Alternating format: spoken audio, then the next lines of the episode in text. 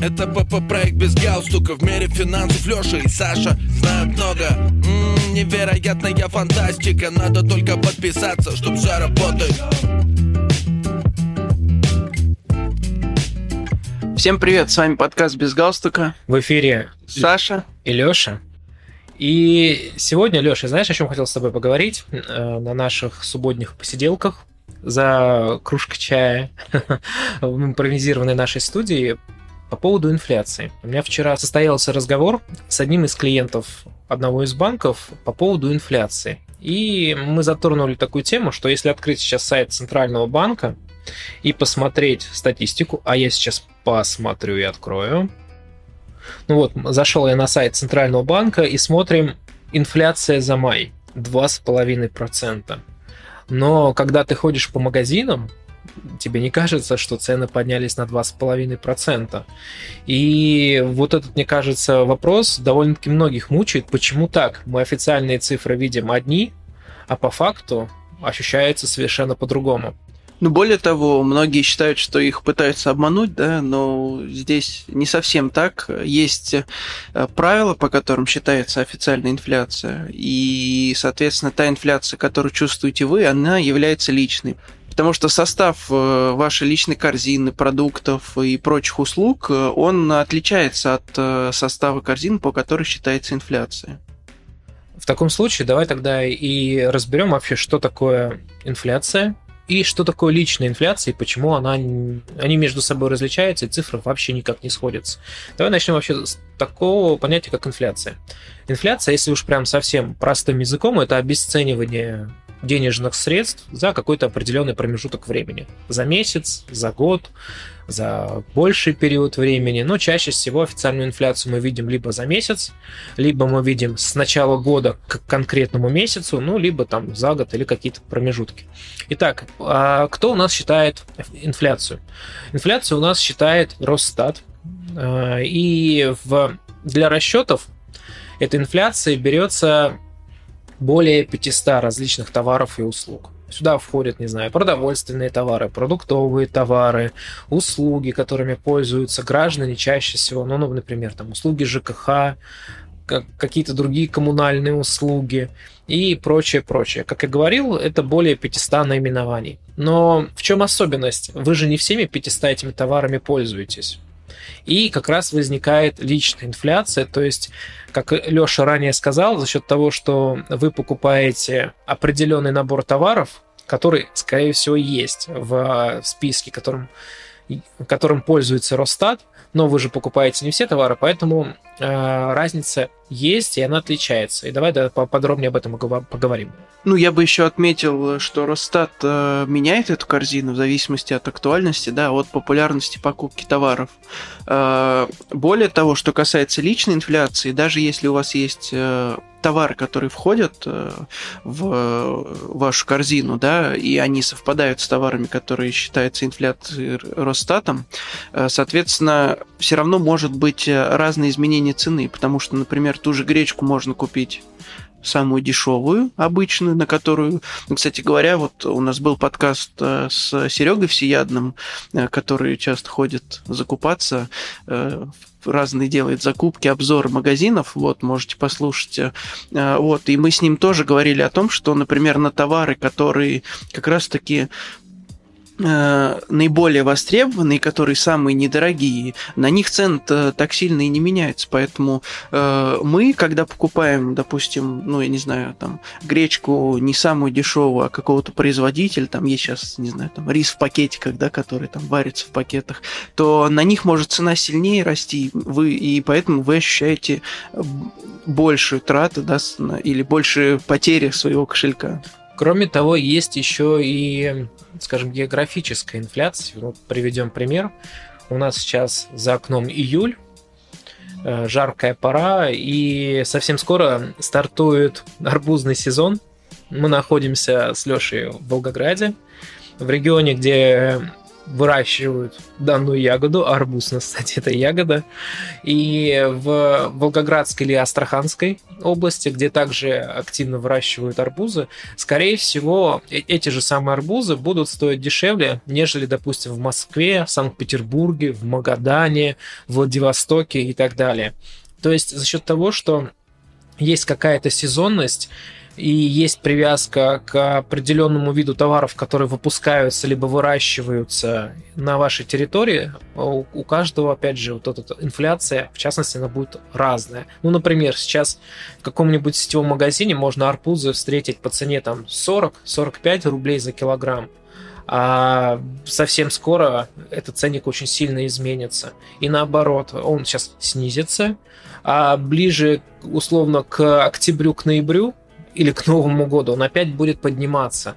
И на примере того же арбуза вы можете увидеть, как цена вначале падает к сезону, а потом, опять же, ближе к Новому году, к новогоднему столу, цена будет возрастать. И это тоже будет являться инфляцией относительно конкретного продукта когда мы говорим об инфляции, еще важно помнить о том, что мы не всеми товарами из этих 500 да, пользуемся, а только частью. И если, например, овощи да, подешевели, э, и на общей статистике на этих 500 товарах это даст свое влияние, то есть инфляция снизится, а я этими овощами не пользуюсь, но пользуюсь другими товарами, которые подорожали, для меня, соответственно, э, общая инфляция вырастет. Ну, лично для меня, то есть у меня э, траты увеличатся. Поэтому здесь это тоже нужно учитывать, э, и если вы уже следите да, за инфляцией, это такой индекс, который показывает Э, общую да, картину. Он не показывает, э, как, ну, не учитывает какие-то конкретные регионы, не учитывает там конкретно вашу корзину, конкретно ваши покупки. Нужно понимать, что как, э, например, и э, там всякие индексы другие считаются, могут браться товары, там, допустим, по минимальным ценам, да, и какие-то товары, которые общей необходимости, которые чаще всего-то и не сильно растут в цене. Кроме того, кстати, знаешь, раз ты затронул тему сезонности, правильно еще сказать, что города курортного назначения, либо туристические города, вот как раз в пик вот этих вот наплывов туристов, также отличаются ценники в магазинах. Ну, возьмем какой-нибудь условный город, точнее уже не город, а район города Сочи Адлер. В сезон наплыва туристов, я думаю, можно будет сильно заметить разницу на продукты, которые продаются. А, не обязательно сетевыми магазинами, это могут быть как раз местные маленькие магазинчики, где в сезон наплыва туристов ценник один, когда туристов нет, он значительно сильно отличается. И это тоже, в принципе, инфляция, на это тоже э, зависит. Ну, я даже пример могу такой привести, что я ездил успел в один из сезонов, когда была Формула-1, да, и мы э, снимали жилье недалеко как раз-таки от трассы, от э, парка и Олимпийский парк. И, соответственно, там даже в маленьких магазинах э, цены были достаточно высокие, ну, на все. То есть это маленькие магазинчики, которые, э, как, да, там, мы привыкли видеть э, в этих районах, то есть это дом, в котором живет семья, и внизу у них магазин, они же там его содержат, им продают там и свои товары, и какие-то розничные, да, первой необходимости. Я что хотел сказать, что мы когда ехали ехали назад, э, и я обратил внимание, что даже э, в центре, недалеко от э, вокзала и недалеко от моря, потому что вокзал там практически находится возле моря, да, на набережной, цены были ниже, чем возле Олимпийского парка. Хотя, казалось бы, там в Олимпийском парке там до того же моря достаточно долго идти. Но так как в этот момент был, проходил мероприятие, то есть Формула-1, соответственно, цены, видимо, там на этот период именно там выросли, хотя э, там, ну, опять же говорю, не самое популярное место, вот именно когда, если сезон на море ходить, э, не очень удобно. Кроме того, стоит помнить о том, что лично ваш набор товаров может отличаться от набора товаров не знаю, вашего друга, вашего соседа, коллеги по работе и так далее. Ну, в принципе, как, наверное, у нас с Лешей точно так же определенный набор товаров отличается, который мы покупаем, да, если это взять, условно, на примере чая, да, кто-то любит чай в пакетиках, а кто-то любит заваривать чай. И даже на примере одного продукта, как чай, мы уже можем увидеть, как а, цена меняется по-разному. Сюда же включается ведь не только сам чай, но еще и упаковка, а это тоже может дорожать. Кто-то покупает российский ван-чай, а кто-то китайский, который из-за роста валюты может тоже дорожать. Да, то есть поэтому не забывайте про эти факторы. И напоследок, Леш, знаешь, давай о чем поговорим. А как ты считаешь, все-таки та статистика, которую Росстат публикует, вот насколько она ну, достоверна, правильна?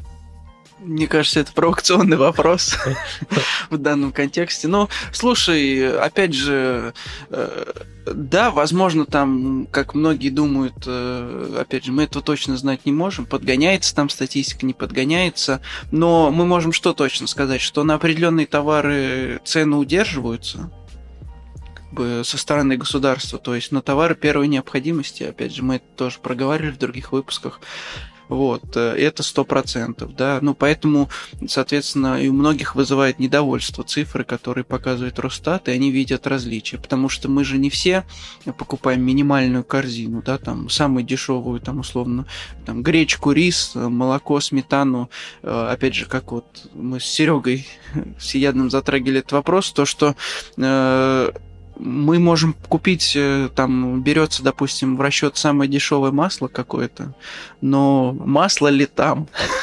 И хотим ли мы этот товар э, приобретать? Поэтому здесь, э, ну, такой, не знаю, я думаю, что там статистика, она достоверная, просто вопрос, какие товары там учитываются, да, именно конкретные. Опять же, ту же гречку, то же масло, те же макароны, там, сметану и молоко.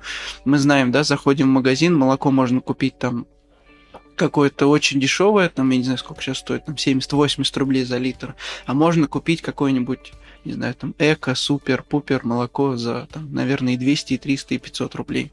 Ну, кроме того, я еще добавил бы, что, как говорили ранее, э, Росстат учитывает более 500 товаров и услуг, но вы не всеми этими товарами и услугами пользуетесь. То есть, к примеру, да, в статистику входит, ну пусть будет там минеральная вода, и, предположим, она за определенный промежуток времени вообще не подорожала за измеряемый. Но при этом вы, допустим, эту минеральную воду не покупаете или там ну, предположим, ее, и она в вашей личной статистике не учитывается, но ее учитывает Росстат. И так может быть по большому количеству товаров, поэтому, условно, из 500 товаров и услуг, которые есть, вы пользуетесь только 20, предположим. Поэтому вот эта вот разница, она еще размывается за счет того, что, возможно, эти 20 товаров, которые пользуются, действительно подорожали не на 2, а на 10%, но за счет того, что оставшаяся масса 480 условно товаров там плюс-минус не подорожала. И получается, что в среднем э, эта корзина подорожала там на полтора, два, там три процента, а может даже еще меньше. Ну да, поэтому любой вопрос, который у вас возникает, э, лучше его изучить, как считается, что считается. Да это не только расчетов касается всех, в принципе, экономических вопросов. Вот, если вам лень искать, можете у нас поискать в наших э, соцсетях ответы на многие из этих вопросов, я думаю, вы найдете. А если не нашли, пишите, мы обязательно с вами разберем любой из этих вопросов. Вот, я предлагаю заканчивать. С вами были Лёша и Саша. Всем пока. Пока. Это ПП-проект без галстука В мире финансов Леша и Саша знают много М-м, Невероятная фантастика Надо только подписаться, чтоб все работает Еще раз М-м, Это ПП-проект без галстука В мире финансов Леша и Саша знают много. М-м, Невероятная фантастика. Надо только подписаться, чтоб все работает